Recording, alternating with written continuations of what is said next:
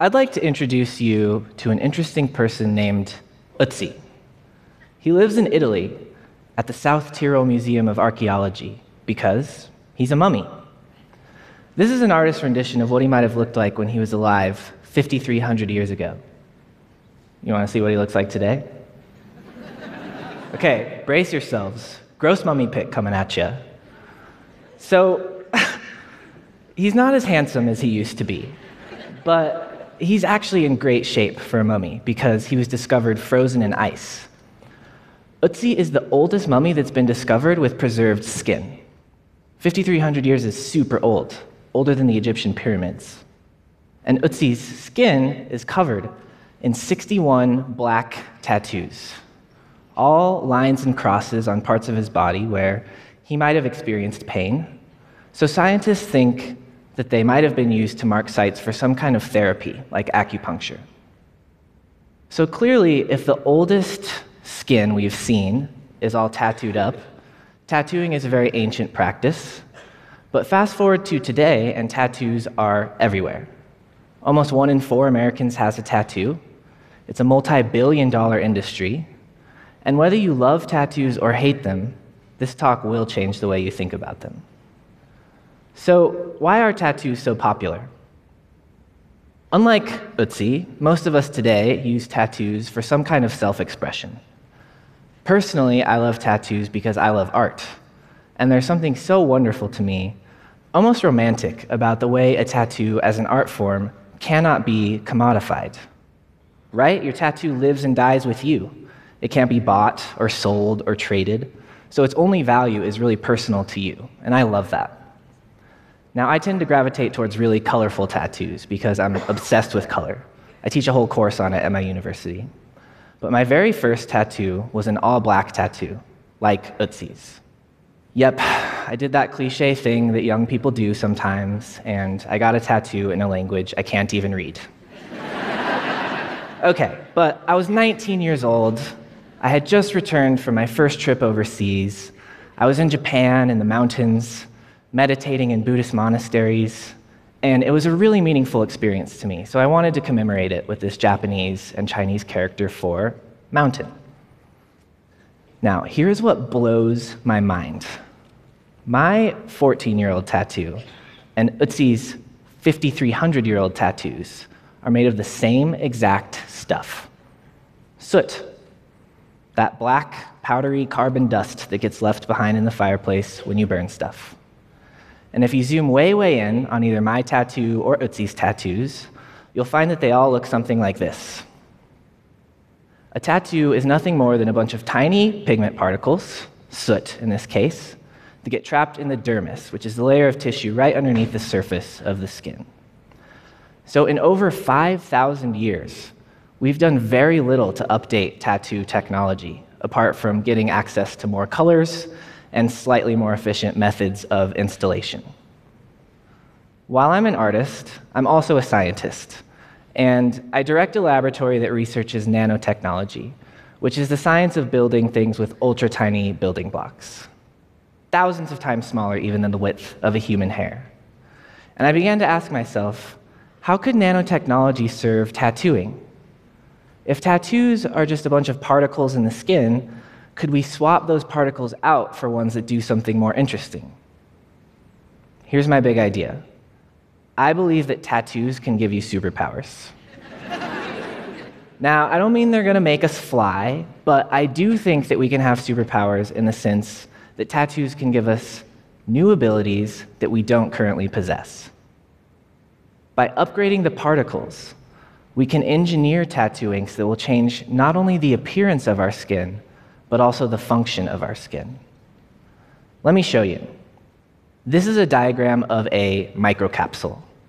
It's a tiny hollow particle with a protective outer shell about the size of a tattoo pigment, and you can fill the inside with practically whatever you want.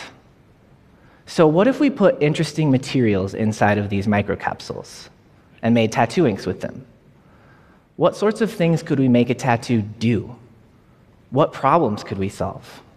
What human limitations could we overcome? Well, here's one idea.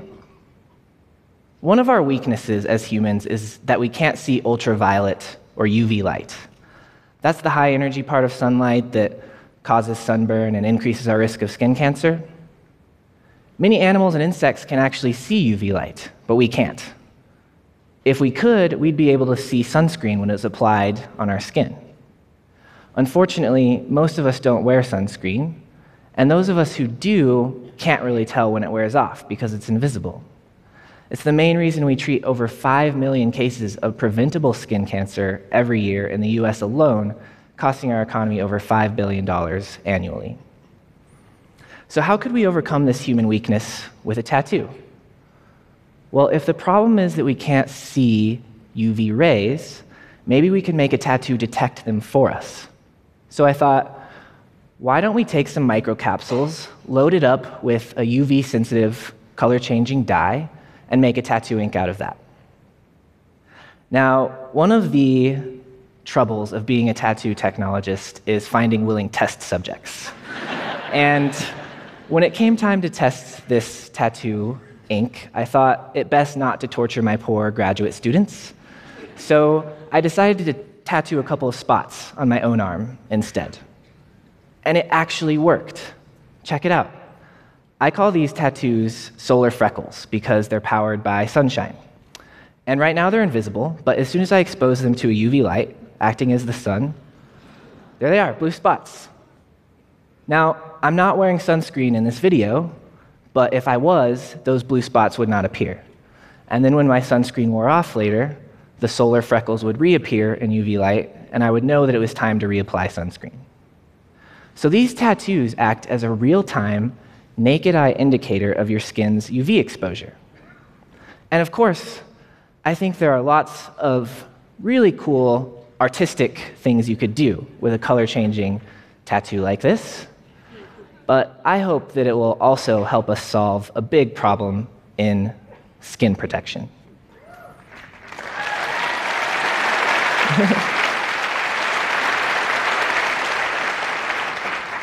Let me give you another example.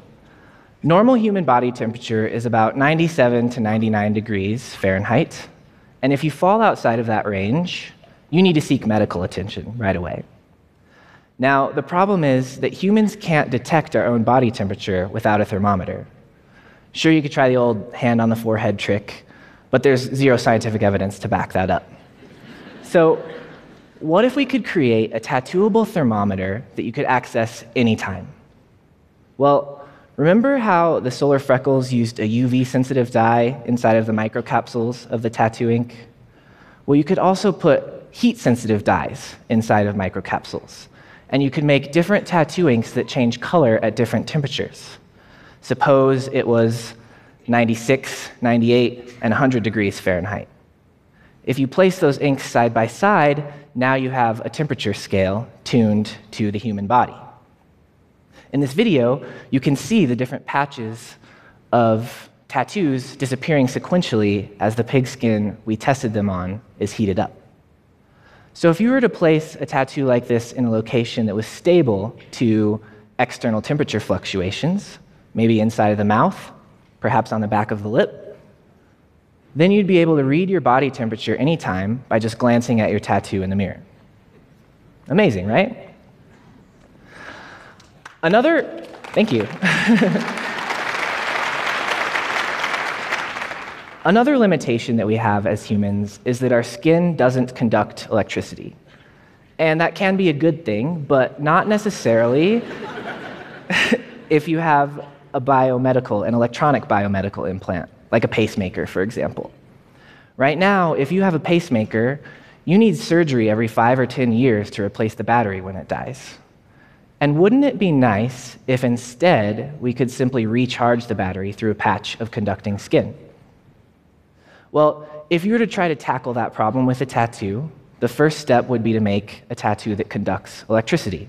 So we've been working on a conducting tattoo ink in my lab.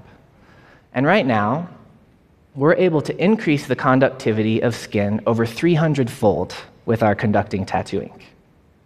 Now, we have a long way to go before we reach the conductivity of something like a copper wire, but we're making progress, and I'm really excited about this because I think that it could open up a whole new world of possibility for tattoos. I envision a future where tattoos enable us, tattooable wires and tattooable electronics enable us to merge our technologies with our bodies so that they feel more like extensions of ourselves rather than external devices. So, these are a few examples of the new abilities that we can gain by using nanotechnology to upgrade our tattoos. But this really is only the beginning. I believe the sky is the limit for what we can do with high tech tattoos. In the future, tattoos will not only be beautiful, they'll be functional too. Thank you.